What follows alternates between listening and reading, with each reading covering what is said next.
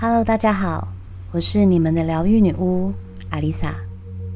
上集我们聊到了忧郁症，相信如果你也是接触身心灵有一段时间的朋友，应该也曾经有过这样的困惑：究竟忧郁症与灵性觉醒或扬升有什么差别？在前面几集我们有聊过灵性觉醒的几个特征。再想想我们上一集提到的忧郁症的特征，有没有发现它们其中有很多的共同点？包括在心理上产生的变化，例如遇见难以解开的难题，感觉人生的各种大门都为你关上了；对于当前的生活状态感到极度不满；对于原本喜爱的事物提不起劲，怀疑人生使命。想要远离人群，与旧有关系出现了隔阂与距离。身体上产生的变化，例如睡眠模式改变，可能睡得更多或更少；心跳加速、胸闷、记忆力减退，有时候觉得无精打采，不想要过度思考与分析。还有遭逢人生的重大事件，例如生病。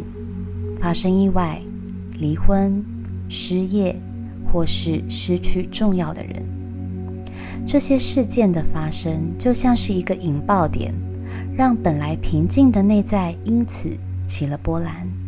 你没有办法控制那个风浪的强度与时间，只能任由它在你心里一次又一次的淹没自己。这些原因往往是导致。我们引发忧郁症的开端，就跟灵性觉醒的征兆是一模一样的。在还没有发生这些人生大事之前，我们只会专注于外在的物质世界，对于灵性的追求也不是很感兴趣，甚至有的人会排斥，会觉得薪水都成长不了了，我哪管得了灵性成长？我们习惯用理性来判断利弊，用物质来衡量成就感。即便内心再怎么空虚，也常常会视而不见。但是，一旦人生中发生了一件会让我们宕机的大事，我们没有坚强的内心来支撑，很快就会陷入深不见底的悲伤中。有的人会因为走不出困境，而长期身处在。忧郁症的摧残下，因为打不开那个结，日子一久，意志逐渐崩塌，最后忧郁症患者总在无计可施的状况下选择结束人生。这类型的人脑袋里想的是：为什么要对我这样？为什么要活着？而有的人会在这样的情绪黑洞中开始向内探索。生命的目的、灵魂的本质与意义，进而去改变思维与行为，创造出让自己活得更自在的全新的人生。这类型的人脑袋里想的是：我为什么会遇上这种事？我活着的意义是什么？有听出这两种人内心的不同吗？一个是以被动的方式思考，一个。是以主动的方式思考，被动的方式等于将答案交给一个未知的对象，然后等待一个结论，等不到就会不断的持续这样的低潮。这个低潮是多久？没人知道，它就叫做忧郁症。主动的方式思考是由自己找出答案，把自己当主词。去主导自己的人生，这个就叫做觉醒。大家有听过涅槃吗？涅槃是宗教用语，佛教上指的是灭尽所有的烦恼，永不再轮回生死，是佛教修行者的终极理想。释迦牟尼佛认为，涅槃就是人灭除自己的欲望、愤怒、无知以后所达到的境界。也就是佛家所说的极乐世界。那这个跟忧郁症又有什么关系呢？其实，忧郁症就是进入涅槃的入场券。有的人拿到了这张入场券，却没有进入觉醒的大门，自然就达不到涅槃的境界。在我们受到伤害、遇到困境的状态下，往往是因为我们认为一切都是真的，一切都是恒久不变的，不管是物质或是感情。但实际上，没有什么是不变的，也就是我们所说的无常。事实上，当我们拥有某一样东西的时候，另一样东西其实正在失去。人说有失必有得，福祸相依，就是这样的道理。但因为我们只看到眼前拥有的，因为执着于我们拥有的一切，所以更害怕失去。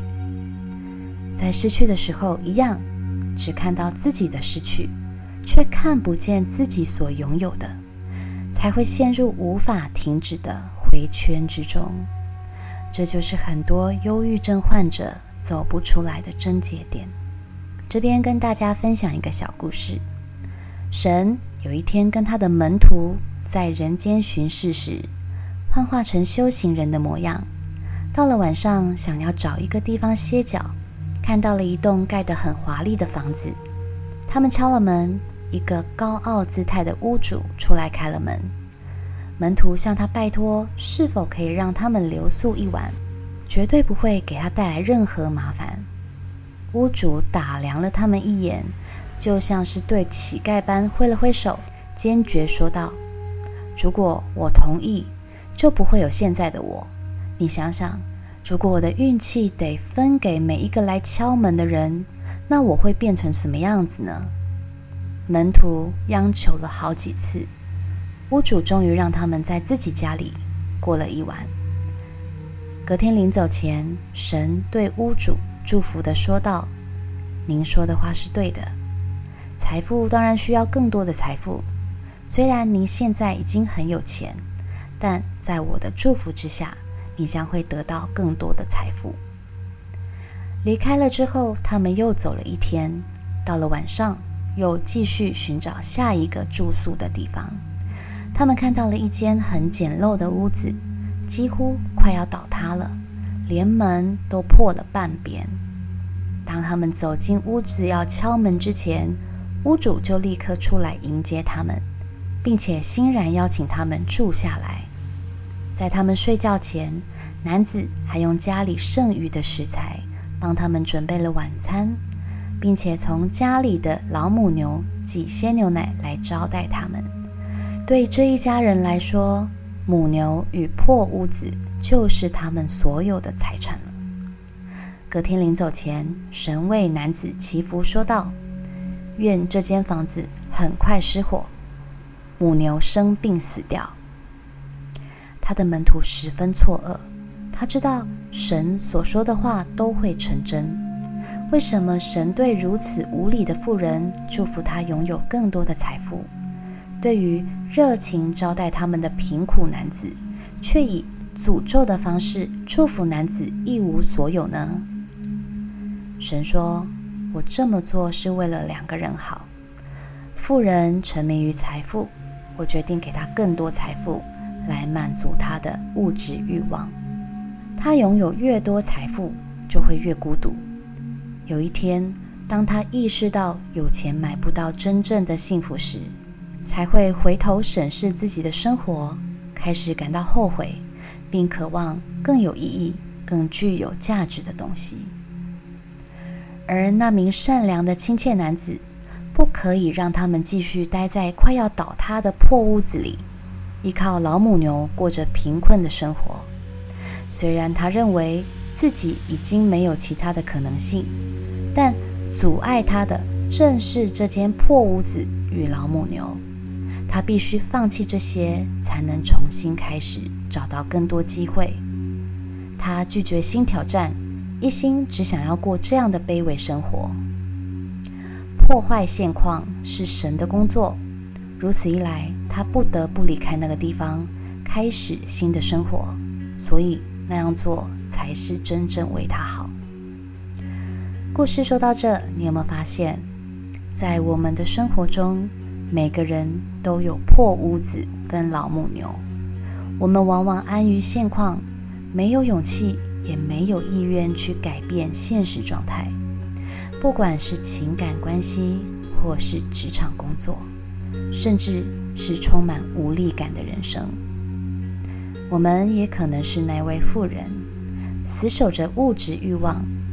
也许那是种安全感，或是成就感，却无视于心灵层面的发展，以至于，即便我们不断的往上爬，得到想要的一切之后，却还是觉得空虚。烦恼是苦，但不见得是坏事。烦恼可以刺激脑部的神经细胞，激发出不同的思维，产生出智慧。